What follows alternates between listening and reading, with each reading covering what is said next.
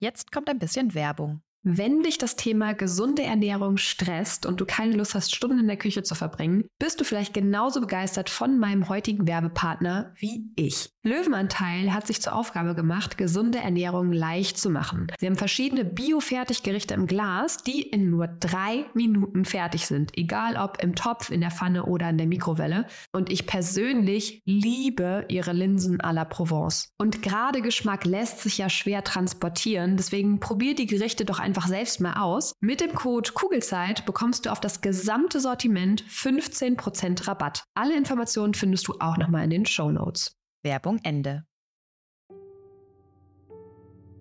Hallo und herzlich willkommen bei deinem Kugelzeit Coaching Podcast. Der Podcast für deine glückliche und gelassene Schwangerschaft und dein Wegbegleiter für mehr Leichtigkeit im Mama-Alltag.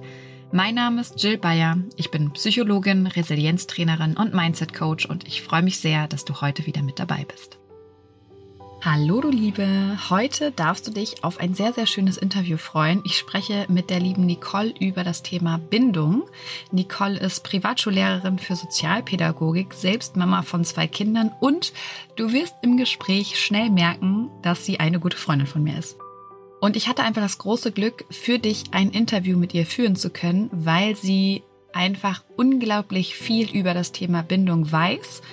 Und da ich immer wieder in meinen Coachings feststelle, dass das Konstrukt Bindung sehr oft Druck und Stress bei den werdenden Mamas oder auch bei Frauen, die schon Mamas sind, auslöst, wollte ich unbedingt eine Expertin im Podcast haben, die mit ihrem Wissen den Druck wirklich nehmen kann. Und ich denke, dass du nach dieser Folge beziehungsweise nach dieser Doppelfolge wesentlich entspannter mit dem Thema Bindung umgehen wirst.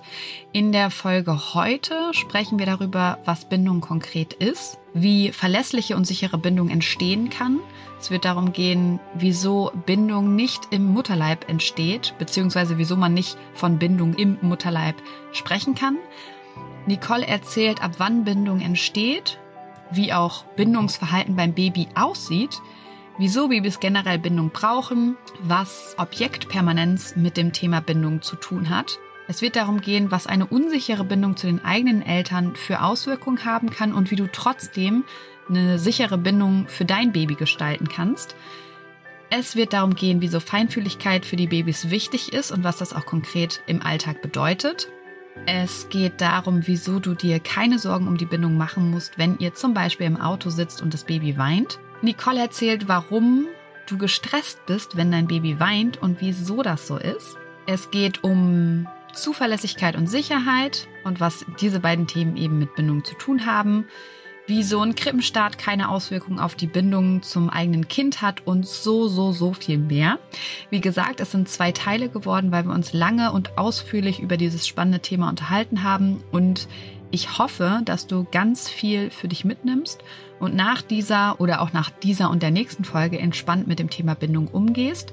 Wenn dir das Interview gefallen hat, dann lass sehr gerne etwas Liebe da, zum Beispiel in Form von einer Bewertung oder schreib uns auch super gerne eine E-Mail an coaching@jillbayer.de, weil damit wertschätzt du einfach Nicoles und meine Arbeit und dafür bedanken wir uns jetzt schon im Vorfeld. Also vielen lieben Dank. So, und jetzt ganz viel Freude beim Hören und Umsetzen der Infos. Herzlich willkommen im Kugelzeit Coaching Podcast, liebe Nicole. Hallo. Wir sitzen hier gerade in deinem Büro. Ähm, gut, dass ihr uns nicht sehen könnt, weil wir hier Schaumstoffmatten hinter uns haben. Wir haben das Zimmer mit Decken ausgelegt, damit es nicht so halt. Ja. Ja. Und wir sprechen heute über Bindung. Bevor wir das tun, magst du dich einmal ganz kurz vorstellen? Ja. Also, äh, mein Name ist Nicole Fevre. Ich arbeite als äh, Lehrerin an einer privaten Erzieherfachschule und habe äh, Erziehungswissenschaften und Kleinkindpädagogik studiert. Mhm. Deswegen bist du ja Expertin heute hier, weil du ganz Ja. genau weißt, wie es mit dem Thema Bindung steht. Ja. Und ich würde sagen, bevor wir in das Thema einsteigen, reden wir einmal kurz über unsere Bindung. Oh mein Gott. okay. Weil, wie ihr wahrscheinlich merkt, wir kennen uns. Wir haben immer Aber sehr nicht so lang. Ja, apropos, nicht so lange. Ich habe gerade mal überlegt. 15 Jahre, oder? ja. Ja. Fast. Fast. Nicole, fast die Hälfte meines Lebens. Krass, oder? Du bist doch noch nicht 30.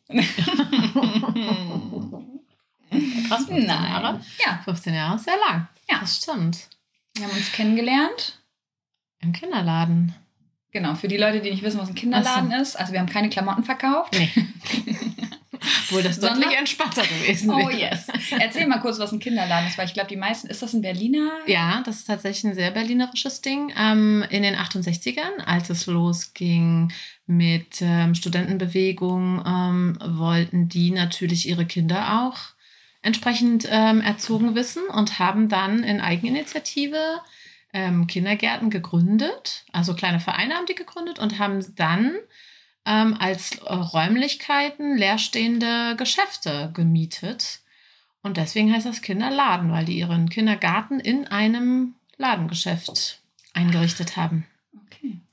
Und mit Kinderladen verbindet sich auch heute noch eine besondere Pädagogik sozusagen. Also die haben das sehr lange mit der antiautoritären Erziehung versucht, die meisten zumindest, aber es ging immer um demokratische Erziehung und um Gemeinschaft und genau, heute ist es nicht mehr ganz so antiautoritär, aber es steht immer noch für eine alternative Erziehungs- und ähm, Gemeinschaftskultur auf jeden Fall.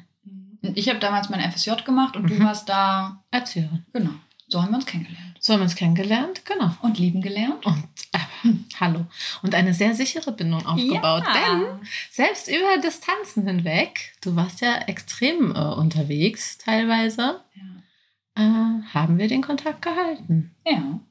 Voll, Mhm. voll gut. Und da hast du ja schön den Schwenker zur Bindung gebracht. Über die wollen wir uns heute unterhalten. Ja. Erzähl doch mal. Was äh, Bindung ist, zum, Beispiel. Also Bindung, bei äh, Bindung ist ja im Prinzip, geht ja über eine Beziehung hinaus.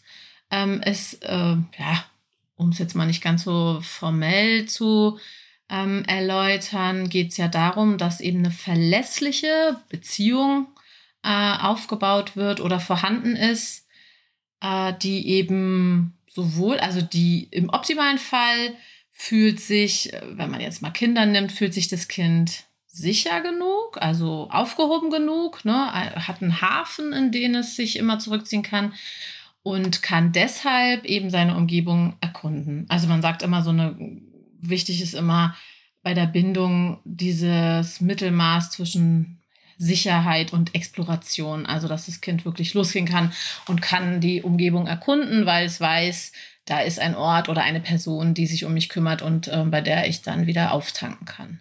Mhm. Lass uns mal chronologisch anfangen, vielleicht wirklich in der Schwangerschaft, weil ich viele Frauen im Coaching habe, die sagen oder die Angst davor haben, keine Bindung aufzubauen, während das Kind noch im Bauch ist. Mhm. Äh, da würde ich spontan sagen, das ist ganz normal, denn das wäre so, als würde man zu einer x-beliebigen Person, die man überhaupt nicht kennt und nicht sieht, vor allen Dingen, ähm, als würde man von sich erwarten, die zu lieben. Und das, ähm, klar, hat man nochmal eine andere Körperlichkeit, das ist ja in einem drin und es bewegt sich und man hört über das CTG den Herzschlag und so weiter und man kann auch ein Bild beim Ultraschall haben, aber du hast ja einfach keine, keine Person vor Augen. Du siehst sie nicht, du weißt nicht, was hat die für einen Charakter. Du kannst da gar nicht ähm, so eine Bindung aufbauen. Und letztlich entsteht das richtige Bind, die richtige Bindung erst ab so um den sechsten Lebensmonat herum, dass man wirklich sagt, ähm, dass da eine Bindung entsteht. Und vorher ist das auch eine Art Bindung, aber ähm, die ist überhaupt nicht im Sinne von, äh, ich muss da schon Sicherheit geben oder ich muss das irgendwie fühlen, weil das ist ja ein unbekanntes Wesen. Ja, ich glaube, das Einzige, was einen da bewegt, ist, dass es das eigene ist, also dass in deinem eigenen Körper entsteht durch dich und deinen Partner oder den Samenspender oder wer auch immer das ist. Das ist, glaube ich, das, was es emotional macht. Aber ansonsten kann Bindung nicht entstehen, denn Bindung entsteht durch bestimmte Verhaltensweisen, bestimmte Abhängigkeiten, bestimmte, ja, Körpersignale und so weiter. Dadurch entsteht es erst. Kannst du das noch genauer sagen? Was heißt bestimmte Verhaltensweisen? Na, ähm, also die, das, ähm, Bindungsverhalten, was Kinder zeigen, dient ja den Kindern in erster Linie dadurch, sicherzustellen, dass jemand, dass sie genährt werden, dass sie in Sicherheit sind und dass sie gewärmt werden. Das ist ja der Grund, warum Kinder sich so verhalten, wie sie sich verhalten. Denn die Ursprungsbedürfnisse sind ja ähm, ne, Überleben sozusagen. Und dann ähm, zeigen ja Kinder vom ersten Sekunde an äh, nach der Geburt Bindungsverhalten, indem sie den Blick suchen, indem sie weinen. Später strecken sie die Arme nach dir aus, laufen dir hinterher, lächeln dich an. Das ist ja alles, sind ja alles ähm, Zeichen, ähm, die als Bindungsverhalten betitelt werden, die natürlich zum Grund haben, am Anfang zumindest in den ersten ungefähr, ganz ungefähr, ne, ersten sechs Lebensmonaten um das Überleben zu sichern. Plus. Und da eine Bindung ja. aufzubauen. Genau, dann geht es ja erst los. Das ist das Ziel eigentlich. Das ist oder? das Ziel. Natürlich ist das Ziel, eine verlässliche Person zu haben. Am Anfang ist das den Kindern tatsächlich noch egal, wer das macht. Hauptsache, irgendjemand macht das. Ja, da kann das die, kann, ne, kann auch Fremder das Kind ähm, versorgen, sozusagen, den das Kind noch nie gesehen hat. Das ist ein zwei Monate alten Kind im Prinzip ich sag mal jetzt übertrieben formuliert, egal. Klar erkennen die die Mutter und den Vater wieder, die Mutter ja umso mehr an Stimme, Geruch und so weiter, weil sie ja da im Mutterleib waren. Genau.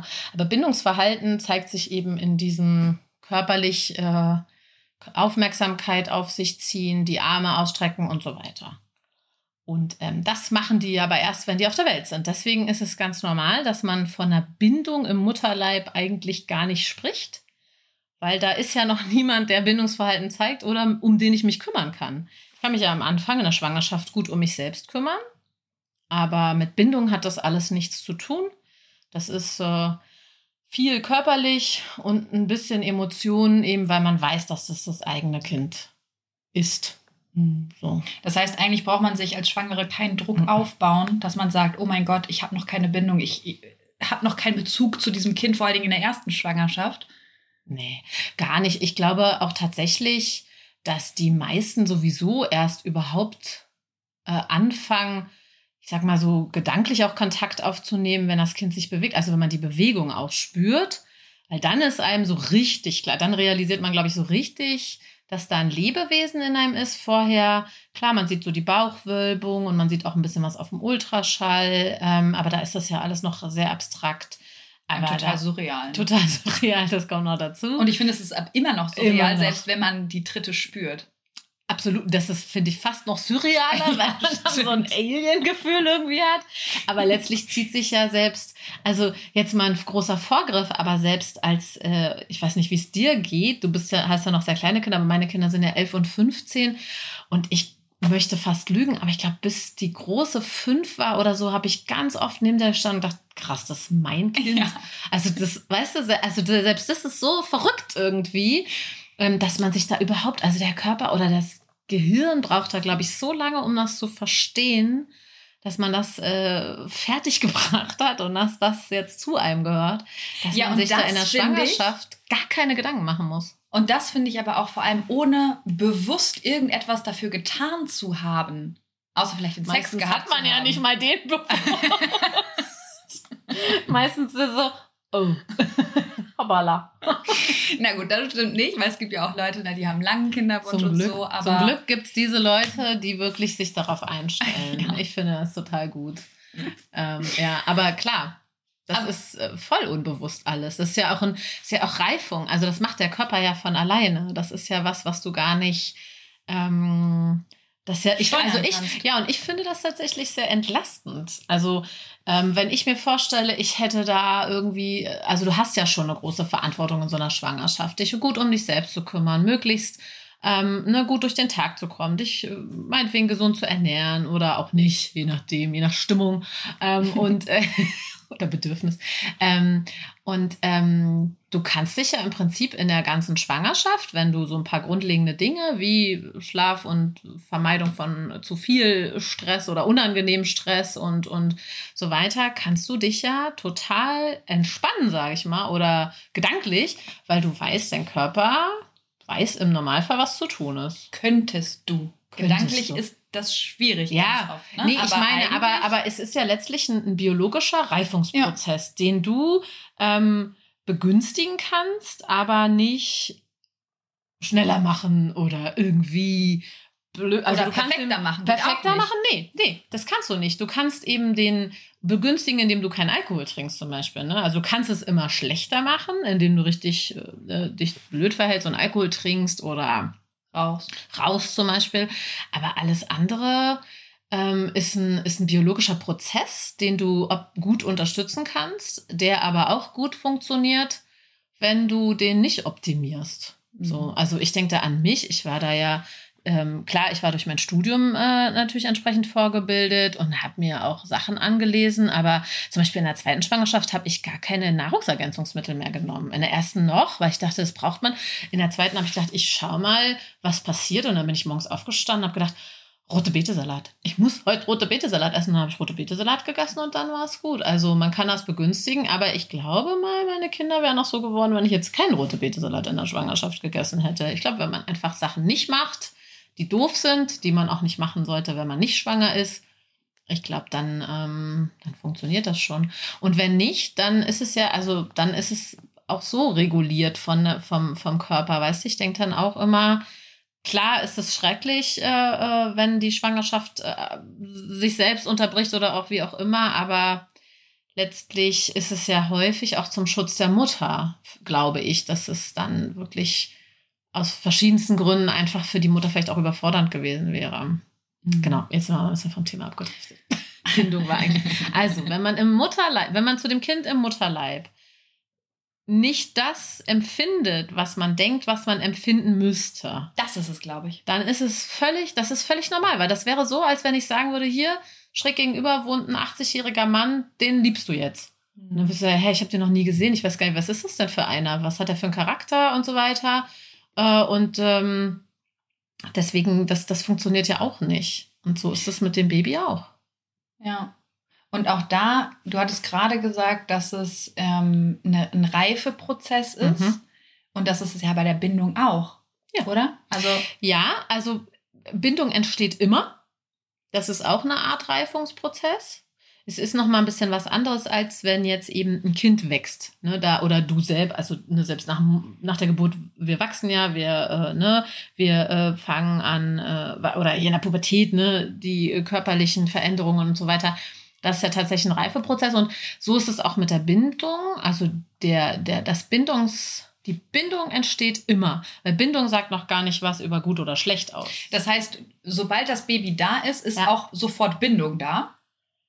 Nee. Tatsächlich Wie- nicht. Was ist das denn dann? Das ist erstmal noch nix. Das ist einfach nur ein. Da sind zwei Lebewesen. Okay. Und du als Erwachsener, als Mutter in dem Fall, hast natürlich einen gewissen Vorsprung, weil du ja natürlich gedanklich in der Lage bist, das auf eine emotionale Ebene zu heben, was da mit dir und dem Baby passiert. Von dem Baby aus hat das grundlegend erstmal noch nichts mit Emotionen zu tun. Das kommt tatsächlich erst später. Dem Baby ist wirklich wichtig, da ist jemand, der mich versorgt. Ich überlebe, weil es ist ja völlig unreif. Dass wir Menschen unsere Babys so früh kriegen, ist ja eigentlich total Quatsch. Ja, die können ja noch nichts sozusagen. Also nicht überleben, allein die Ja, können eigentlich schon sind- sehr viel. Eigentlich sind alle Babys Frühchen. Alle, alle Babys sind Frühchen, unreif. Das gibt es auch in der Natur, außer vielleicht bei Kängurus ähm, nicht. Ähm, aber äh, so, und das Baby will erstmal nur, dass dieser Reifungsprozess möglichst gut funktioniert.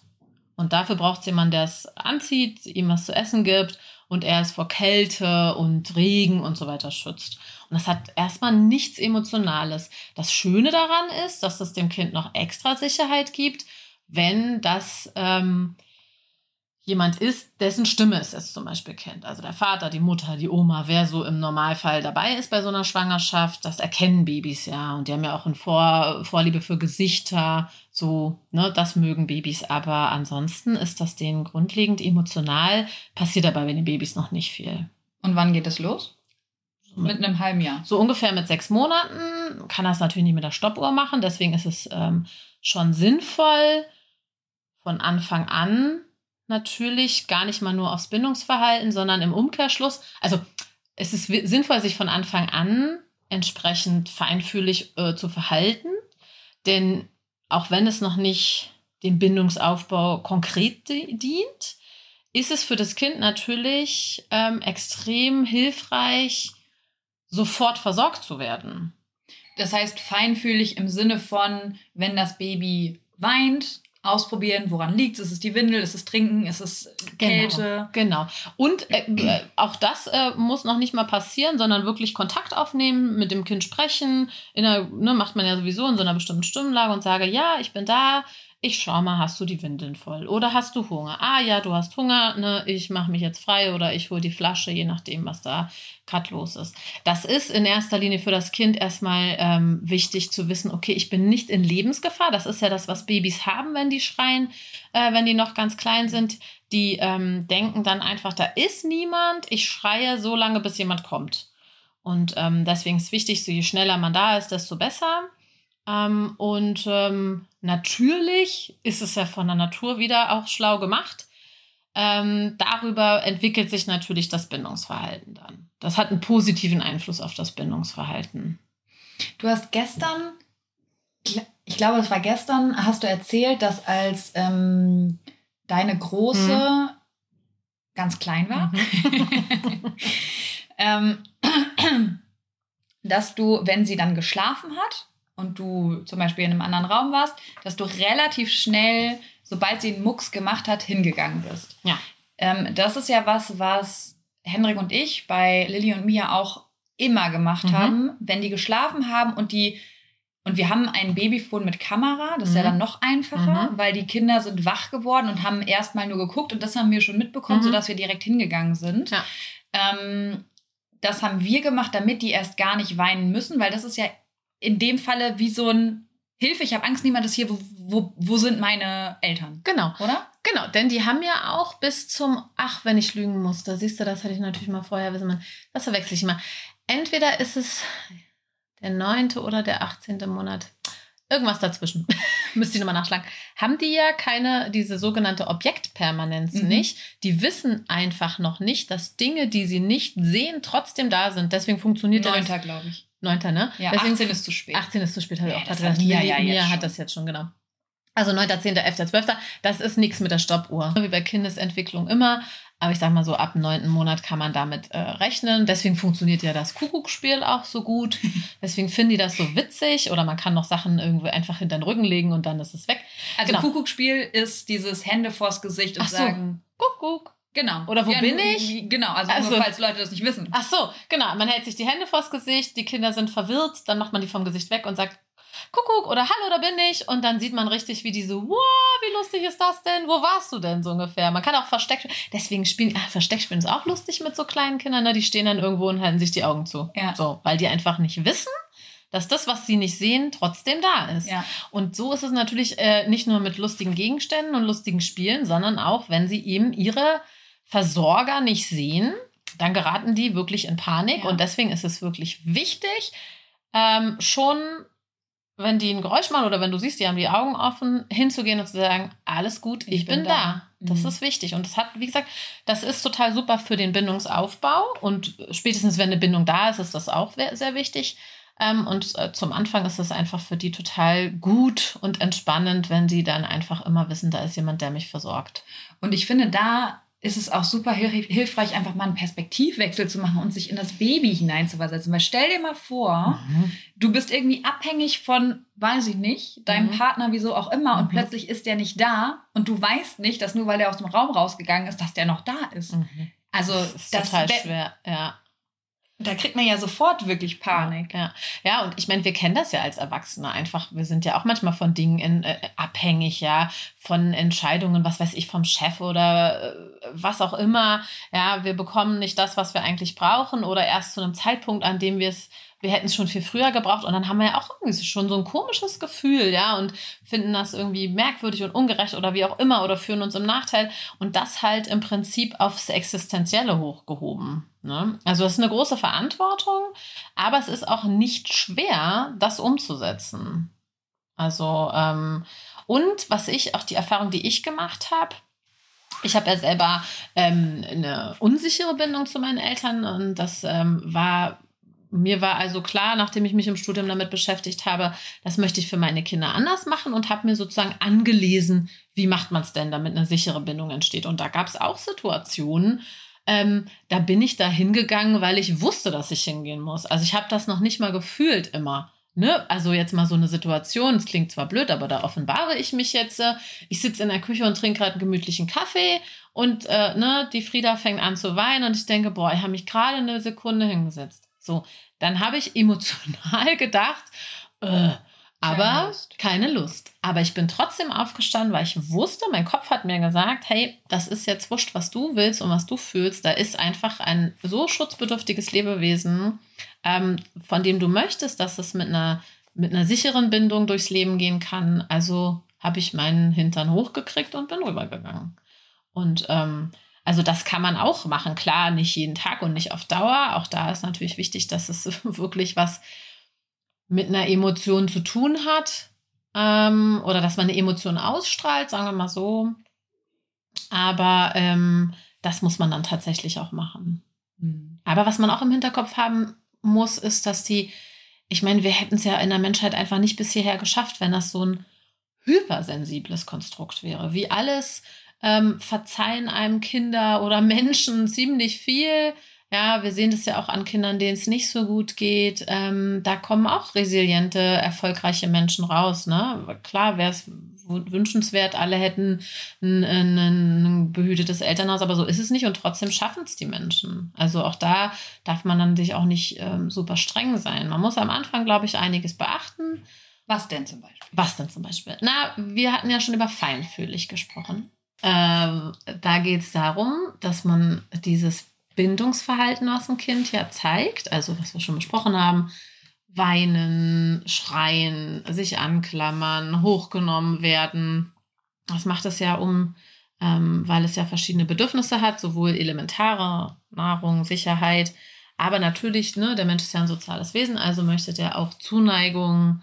Ähm, und da geht es darum, äh, eben feinfühlig äh, zu reagieren. Das heißt, richtig zu interpretieren, was das Kind möchte wenn es zum Beispiel die Arme hochnimmt, ähm, zu äh, interpretieren, dass es hochgenommen werden möchte. Kannst du bei Babys anfangen? Weil ich glaube, da fällt es vielen echt noch schwerer. Und ich habe so das Gefühl, dass oft der Druck entsteht, mhm. dass man sagt, oh Gott, was ist, wenn ich das Bedürfnis meines Babys nicht sofort mhm. befriedigen kann? Mhm. mhm. Okay, ähm, das weiß ja sowieso keiner. Ähm, was mir in dem Zusammenhang übrigens geholfen hat, äh, mir hatte meine Hebamme gesagt, ähm, Ah, das Gute daran ist ja, dass das Baby auch neu ist und nicht weiß, wie es funktioniert. Ähm, das heißt, äh, man kann ja am Anfang noch gar nicht wissen, was bedeutet dieses Weinen oder dieses Schreien oder jenes. Ähm, nichtsdestotrotz bedeutet feinfühlig ähm, reagieren in dem Zusammenhang, dass man eben, also das kann man so mit angemessen ein äh, bisschen gleichsetzen, dass man eben sagt, ähm, man äh, also beim Baby jetzt, ne, das weint, ich spreche es an, ich nehme es hoch. So, dann weiß ich ja noch nicht, hat es Hunger oder ähm, hat es ähm, eine volle Windel oder ist es müde? Das weiß ich noch nicht, aber feinfühlig in dem Moment, ähm, in dem ich es dann hochnehme, ist für das Kind schon mal klar, okay, da ist jemand. Da ist Und das jemand. ist wahrscheinlich dieses primäre. Genau. Okay, weil ich glaube, dass das total oft zu Unmengen Stress führt, weil man denkt, wie ich, ich weiß noch nicht, wie das Weinen meines Babys ist nach zwei Wochen. Mhm.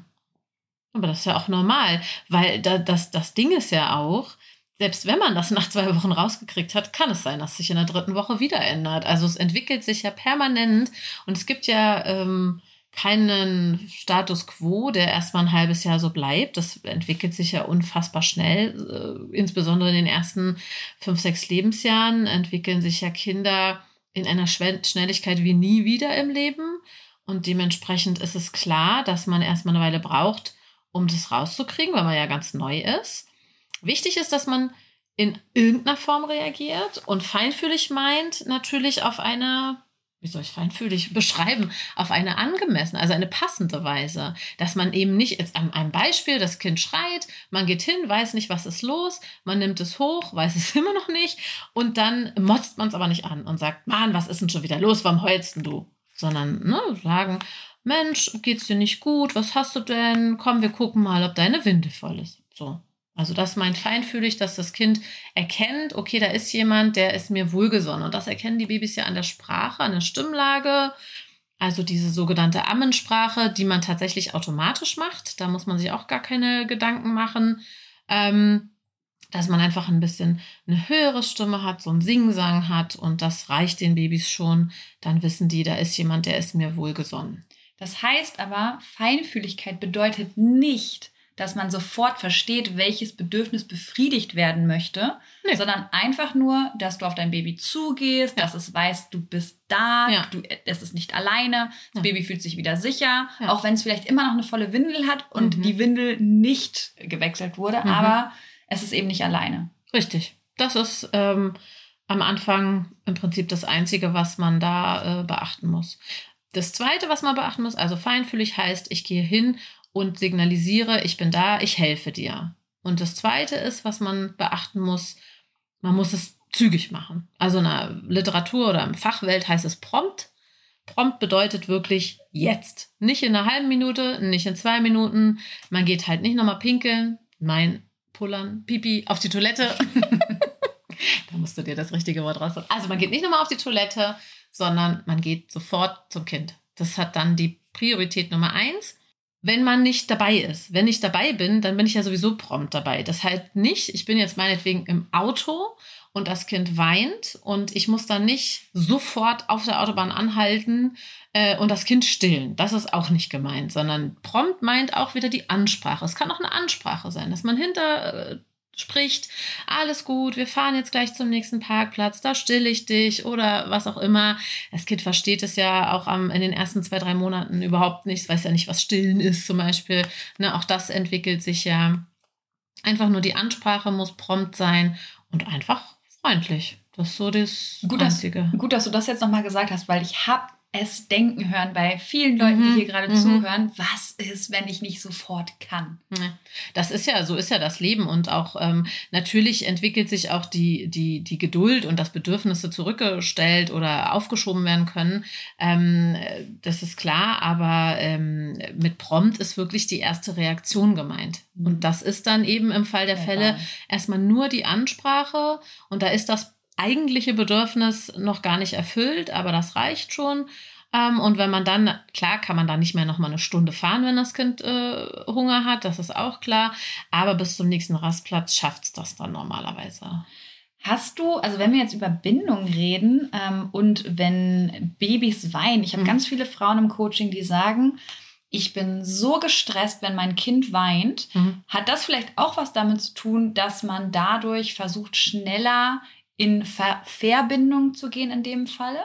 Dafür Also ist das ja da. Also das ist ja ein biologischer, ein biologischer Prozess. Das hat ja die Natur so eingerichtet, dass ähm, ich habe neulich auch gelesen, dass ähm, Frauen sogar ähm, auf dieser Frequenz, auf der Babys schreien, besser hören als Männer zum Beispiel, dass die diese Frequenz besser hören. Und weil das dafür gemacht ist. Und natürlich versetzt, das ver- versetzt einen naturgemäß in Stress. Da kann man erstmal so gar nichts tun. Das ist ein Alarmsignal. Deswegen ist das ja auch so ein alarmierendes Geräusch. Ähm, und das muss man erstmal so annehmen, weil das soll dich ja aufmerksam machen. Wenn das ein total angenehmes Geräusch wäre und du würdest das hören wollen, dann würde das nicht funktionieren, sondern dein Organismus ist darauf eingestellt, dieses Geräusch, ich nenne es jetzt mal, abzustellen. Mhm. So ganz platt gesagt.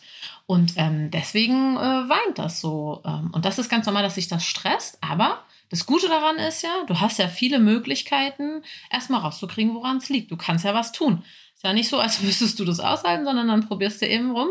Hat's Hunger? Ist es müde? Muss es Pipi machen? Hat's, brauchst du neue Windel? Und so weiter und so fort.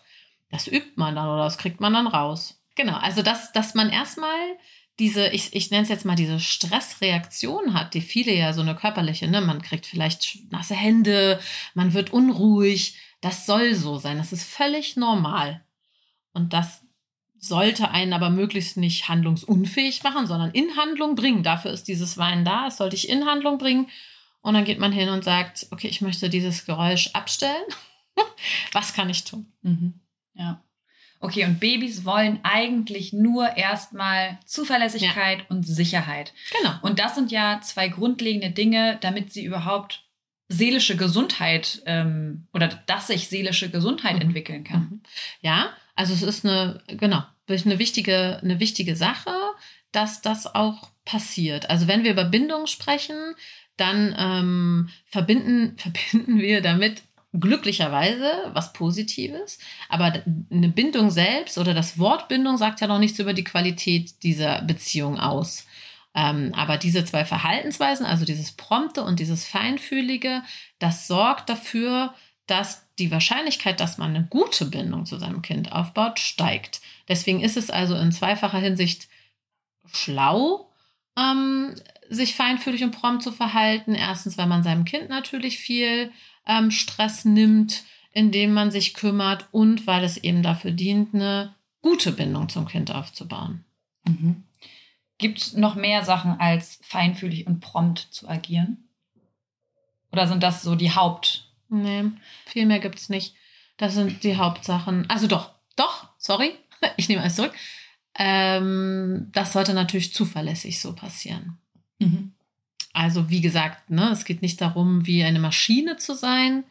Ähm, aber ich sag mal, in neun von zehn Fällen macht das Sinn, so zu reagieren, damit man eben eine gute Bindung aufbaut. Dass es wirklich ähm, also eine Konsistenz da ist, eine Zuverlässigkeit. Mhm. Gibt ja auch wieder Sicherheit. Gibt wieder Sicherheit, ganz so, genau. Jetzt höre ich die Leute in meinem Kopf, die sagen, ich war nicht immer prompt. Heißt das jetzt, dass wir für immer eine schlechte Bindung haben oder dass wir gerade eine schlechte Bindung haben? Wahrscheinlich schwer so pauschal zu beantworten. Äh, wie immer ist es schwer, das pauschal zu be beantworten, wenn, wenn ich das jetzt nicht beobachtet habe oder nicht noch mehr Details habe. Ich war nicht immer prompt, ist wie gesagt kein Problem. Ich war die meiste Zeit prompt, reicht aus. Mhm. Ähm, beziehungsweise bis zu einem bestimmten Alter ist das auch tatsächlich, ähm, sag ich mal, noch verzeihbarer, wenn man so sagen möchte, oder noch äh, entspannter, weil ja wirklich der Bindungsaufbau eben erst mit dem um das sechste, den sechsten Lebensmonat beginnt. Vorher ähm, ist es sehr, sehr unspezifisch, ähm, wie, wie gesagt vorher, ist es ja nicht an eine Beziehung, äh, eine Person gebunden. Und es spricht natürlich auch nichts dagegen, wenn man sagt, ich selber war in der Situation nicht prompt, aber mein Partner. So. Ne? Also das ist ja auch kein Thema, man muss ja nicht alles allein, oder zum Glück muss man nicht alles alleine machen. Ähm, kann natürlich auch sich abwechseln oder so, ne? Also das ist kein Problem. Aber ähm, also es kommt ein bisschen aufs Alter an. Ähm, aber letztlich muss man auch sagen, diese Phase, so zwischen dem sechsten und dem ja, 18. Lebensmonat, in dem die Bindung tatsächlich wirklich entsteht, das ist schon eine ähm, wichtige Phase. Und prägend, oder? Für Richtig, für den, für den, für, fürs Leben, was nicht heißt, dass man nicht erfolgreich sein kann, aber die Bindungen, die man eben zu seinen ersten Bezugspersonen aufbaut, sind eben die, wie man wie man Bindung selbst lebt auch. Ne? Also, ähm, beziehungsweise jetzt im Fall von mir zum Beispiel, ne, dass ich sage, ich habe dann irgendwann durch mein Studium eben gemerkt, okay, ich habe eher eine unsichere Bindung, ich konnte das analysieren und dann kann man, das bedeutet das nicht, dass man ähm, zu seinen Kindern keine sichere Bindung aufbauen kann. Was eher passiert ist, dass man zu seinem Partner keine sichere Bindung aufbaut, weil man sich meistens vorher darüber gar keine Gedanken macht, sondern erst, wenn man ein Kind bekommt. Ähm, und so im Nachgang habe ich dann auch gemerkt, ah, okay, meine Freunde, bis ich Kinder bekommen habe, zu meinen Freunden hatte ich dann auch eher unsichere Bindungen. Aber ist es nicht auch so, dass mehrere Längsschnittstudien gezeigt haben, dass es einen deutlichen Zusammenhang gibt zwischen der ähm, Bindungserfahrung der Eltern und der Bindungsentwicklung der Kinder? Also, mhm. dass du eben nicht nur dann als Erwachsene eine unsichere Bindung zu deinem Partner hast, sondern wenn du es eben nicht reflektierst, ja. wenn du es nicht weißt, dass du das dann auch an die Kinder weitergibst. Genau, genau. Und äh, auf jeden Fall, genau so ist das. Wenn das nicht bearbeitet wird, man ist sich ja dessen einfach auch in dem Moment gar nicht bewusst, dann tradiert man das, dann gibt man das weiter, weil das, ähm, man weiß es ja nicht. Ähm, und ich finde das aber äh, äh schön, dass es eigentlich relativ leicht ist, das zu verändern. Wenn man einfach sich ne, ein bisschen beliest, ähm, und das dann ausprobiert, dann funktioniert es eigentlich ganz gut. Dann ist das eigentlich nicht schwer, das mhm. zu verändern. Das für heißt, die Kinder. Und ja. für sich selber. Für sich selber ist es deutlich anstrengend. Also bei einem Erwachsenen sozusagen das Bindungsverhalten oder die Bindungsqualität zu Partnern zu beeinflussen oder zu verändern, ist natürlich sehr schwer, weil spielt auch nochmal parallel eine Rolle, das Urvertrauen natürlich anders ähm, ja, ist sozusagen. Man hat eben, wenn man selber ähm, äh, da nicht so sicher gebunden ist, nicht so positive Erfahrungen gemacht hat in der frühen Kindheit, dann hat man im schlimmsten Fall kein Urvertrauen und das kann man einfach auch so ad hoc nicht aufbauen. Das ist ein sehr langer psychotherapeutischer Prozess. Genau, und das ist der springende Punkt. Das kann man wahrscheinlich auch nicht alleine, sondern da sollte man dann auch in eine Therapie Ach, gehen. das geht auf gar keinen Fall. Das schafft man nicht alleine. Nee. Nee, das ist ja, äh, das Nee, da braucht es Techniken, da braucht es eine Analyse und so weiter. Also das ähm, ist ein langwieriger The Prozess, den man nur in therapeutischen Settings bewältigen kann. Und deswegen finde ich so toll, dass man aber ohne seine eigenen, äh, ich sag mal, ohne seine eigenen Bindungserfahrungen äh, bearbeiten zu, zu, bearbeitet zu haben, kann man eine sichere Bindung zu seinem Kind aufbauen. Weil es einfach Technik, erst am Anfang ein bisschen Technik ist äh, bisschen Überwindung vielleicht an einigen Stellen und dann ähm, äußert sich das eben so in einer positiven, in einer sicheren Bindung. Das heißt, wenn man jetzt weiß, man hat selber, ist nicht so der sicher gebundene Mhm. Typ, Mhm. wo hole ich mir denn dann Infos? Äh, In der, in in der Fachliteratur würde ich sagen. Ähm, ich, oh Gott, wo hole ich mir da Infos? Na, äh, ganz, der erste Ansprechpartner kann immer eine Erziehungsberatung sein. Da sitzen ja Fachpersonen, das ist ja auch eigentlich immer kostenfrei. Die Hebammen sollten sowas wissen. Aber ähm, über Bindung kann man eigentlich auch in Zeitschriften, eigentlich ist Bindung ja so ein großes Thema. Mir fällt jetzt gerade ad hoc kein Buch ein, aber Ja gut, wenn man das googelt, wird wahrscheinlich. ich wollte gerade sagen, in einem gut sortierten Bekommen. Buchladen. Ich würde halt bei Google ein bisschen aufpassen, wie immer, ne? Also, ähm, um sich mal einen Gesamtüberblick äh, zu verschaffen, kann man da schon bei Wikipedia mal schauen. Ähm, ich glaube, da steht jetzt nicht kein großer Quatsch. Ähm, aber man muss halt schon immer gucken, was sind das auch für Quellen. Also, Ja, wenn das jetzt ein Blog ist, dann würde ich schon gucken, hat die Person, die da schreibt, eine, eine entsprechende Qualifikation. Aber auch auf Kinderärzte, Foren und so weiter, äh, da gibt es sowas eigentlich auch, solche Infos. Genau. Okay. Okay, das heißt, wir haben jetzt schon festgestellt, wenn man keine Bindung zu seinem Baby spürt, während es noch im Bauch ist, total normal. Ja. Dann sollte man möglichst, wenn das Baby dann auf der Welt ist, prompt reagieren Mhm. und ähm, feinfühlig Mhm. reagieren. Bis zu welchem Alter ist das denn wichtig? Schon die ersten anderthalb Jahre. Okay. Also, Und dann? dann? Sollte das Normalität sein. Aber dann hat es nicht mehr so einen Effekt auf die Entwicklung der, der Bindungsqualität. Mhm. Also da ist wirklich so ein Zeitfenster. Es gibt ja viele so Zeitfenster in der Entwicklung des Kindes. Die sind sehr groß gefasst. Ne? Also Kinder lernen zu sehr unterschiedlichen äh, Zeitpunkten laufen, sprechen und so weiter. Das ist ja wahnsinnig unterschiedlich. Und ähm, das Zeitfenster ist jetzt auch nicht irre klein, ne? vom 6. bis 18. Lebensmonat ungefähr bis zum, bis zum dritten Lebensjahr. Ähm, aber der Hauptteil passiert eigentlich zwischen dem 6. und dem 18. Lebensmonat. Genau, da Und Mia ist ja jetzt zum Beispiel mit eins in die Krippe Mhm. gekommen. Da passiert dann ja unglaublich viel, wenn auch andere Leute mit da eingreifen. Kann man da dann sagen, dass das irgendeine Auswirkung auf die Bindung zu den Eltern hat? Überhaupt gar nicht. Also es hat absolut gar keine Auswirkung auf die Bindung, wie die Kinder, ähm, also was die sozusagen in der Krippe oder in, äh, erleben. Also das, was du an Bindung aufbaust, das tust du ja über dein Verhalten und über deine Zuverlässigkeit. Ja, also das Einzige, was man sozusagen beachten muss, ist, dass man wirklich, wenn man sagt, man kommt um 15 Uhr, auch wenn Kinder kein Zeitgefühl haben, und sagen, okay, ich komme nach dem Mittagessen, dann bin ich auch nach dem Mittagessen da. Natürlich wird es Situationen geben, in denen man es aus welchen Gründen auch immer nicht schafft. Dann ist es wie immer nicht schlimm. Wenn man von neunmal, äh, von zehnmal einmal nicht kommt, ist es gar kein Thema. Das können Kinder einem verzeihen. Aber ähm, ansonsten sollte man da zuverlässig, äh, zuverlässig sein, sich an die Absprachen halten. Ähm, aber das, was die Kinder an äh, Bindung zu den Erzieherinnen zum Beispiel aufbauen, hat überhaupt keinen Einfluss auf die Bindung, die ich auf, äh, zu meinem eigenen Kind habe. Oder das Kind zu mir. Okay, und auch nicht dieser Zeitaspekt, dass die Kinder plötzlich mehrere Stunden getrennt von den Eltern sind oder von der Bezugsperson. Auch überhaupt nicht. Das ist total losgelöst, denn ähm, die erste Bind, also die, das Kind kann ja zu verschiedenen Personenbindungen haben. Es ist naturgemäß so, dass eben die äh, Kinder die Person präferieren, sag ich mal, oder zu der die erste, erste Bindung aufbauen, die am Anfang am meisten da ist, die sich eben am zuverlässigsten zeigt und ähm, genau. Und alle, die danach kommen, können kommen, ja, und das Kind baut dann auch zu denen unterschiedliche Bindungen auf.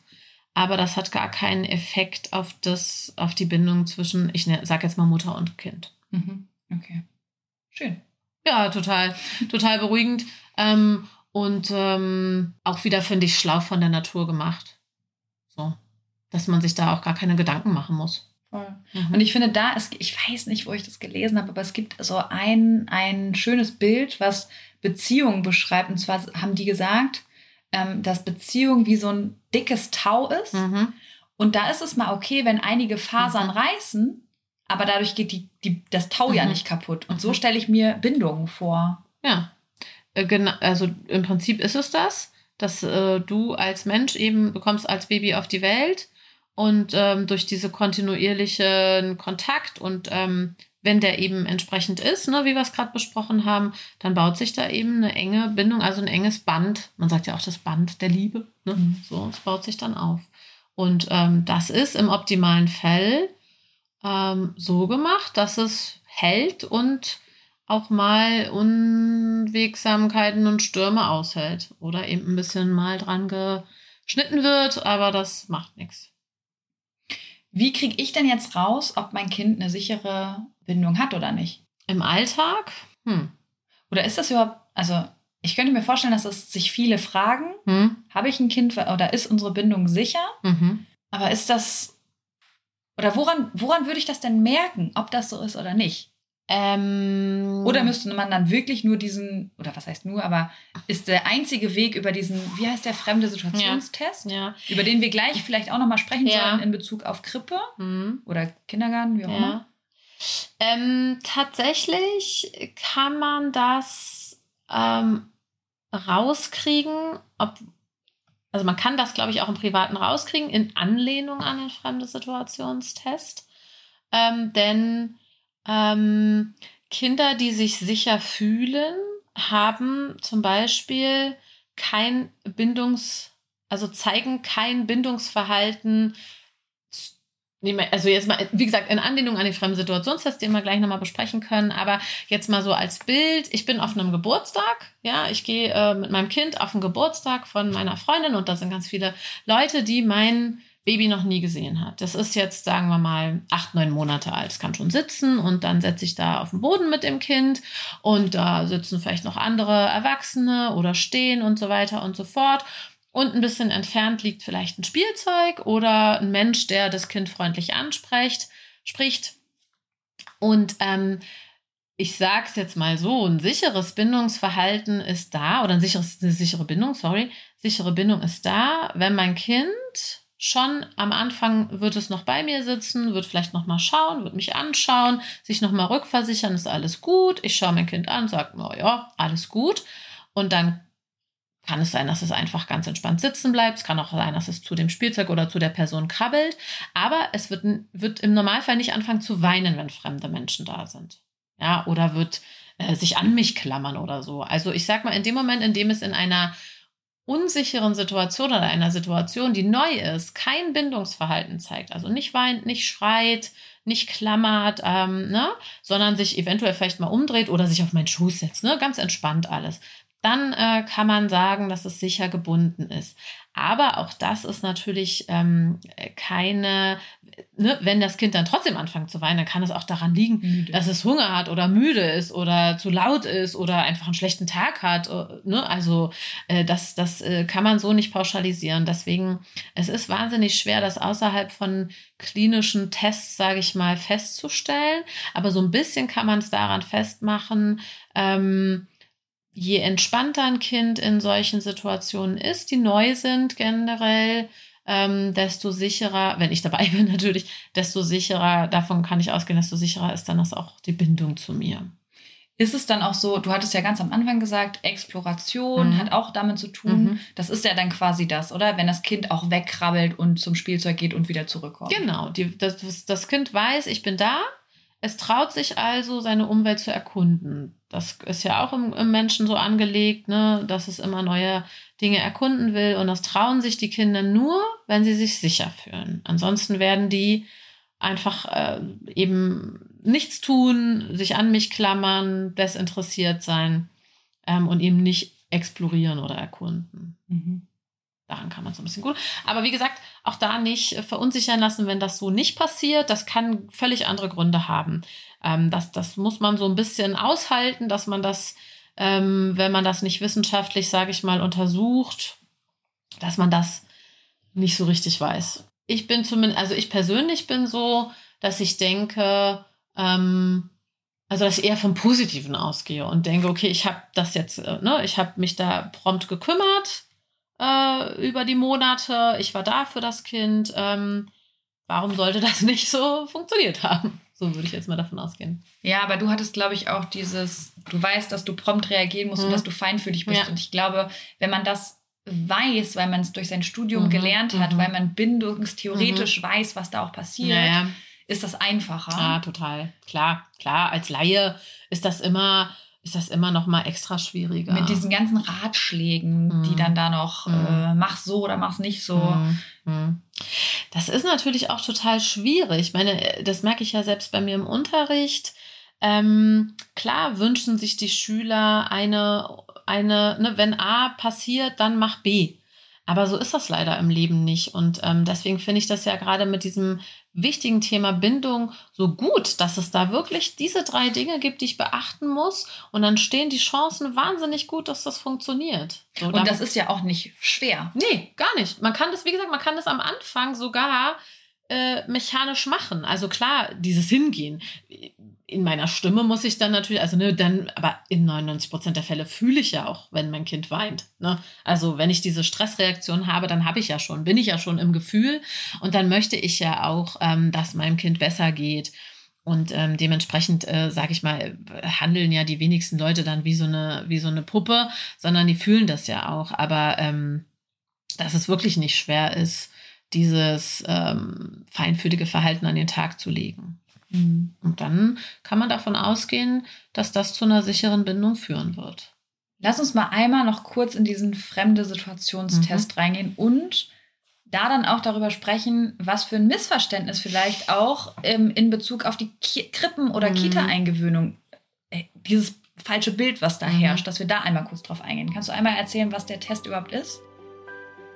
Danke, dass du dir diese Folge angehört hast und dir Zeit nimmst, in dich selbst zu investieren, um besser mit Stress und deinen Sorgen und Ängsten umzugehen. Wenn dir der Podcast gefällt und hilft, dann bewerte ihn gerne oder schreib sogar eine kurze Rezension. Damit würdest du meine Arbeit wertschätzen und mir gleichzeitig eine sehr große Freude machen. Abonnier den Podcast auch sehr gerne, damit du immer auf dem neuesten Stand bist und jede Folge mitbekommst. Und wenn du eine Freundin hast, die aktuell schwanger oder sogar schon Mama ist, dann erzähl ihr gerne von diesem Podcast und empfehle ihn weiter. Du hast den Kugelzeit Coaching Podcast aus bestimmten Gründen gesucht und gefunden und deine Freundin wird ganz ähnliche Themen haben wie du und ich denke auch ihr wird dieser Podcast genauso helfen können wie dir. Und wenn du noch tiefer gehen und eine spürbare Veränderung bei dir wahrnehmen möchtest, dann komm gerne in ein 1 zu 1 Coaching exklusiv mit mir an deiner Seite. Wenn du magst, begleite ich dich gerne zwei Monate intensiv und weich dir wirklich nicht von der Seite in dieser Zeit, bis du neue und für dich passende Denkgewohnheiten etabliert hast, die es dir ermöglichen, gelassen und voller Leichtigkeit auf alles reagieren zu können, was dich vor dem Coaching noch gestresst hätte. Wenn du lieber alleine und trotzdem angeleitet an deinem Mindset arbeiten möchtest, dann schau dir gerne mal meine Online-Kurse unter kugelzeitcoaching.de an oder falls du gerne liest, kann ich dir mein erstes Buch Kugelrund und glücklich sehr ans Herz legen. Ansonsten kannst du auch gerne bei Instagram unter kugelzeit.coaching vorbeischauen und wenn du schon bei Instagram bist, schreib mir doch gerne, wie dir die aktuelle Folge gefallen hat. Was nimmst du für dich mit und wenn du weitere Themen hast, die hier im Podcast besprochen werden sollen, dann melde dich auch sehr gerne, damit ich weiß, was dich wirklich interessiert. Wenn du magst, hören wir uns nächste Woche wieder. Bis dahin auf ein schönes Bauchgefühl. Ich glaube an dich und du solltest es auch tun. Deine Jill.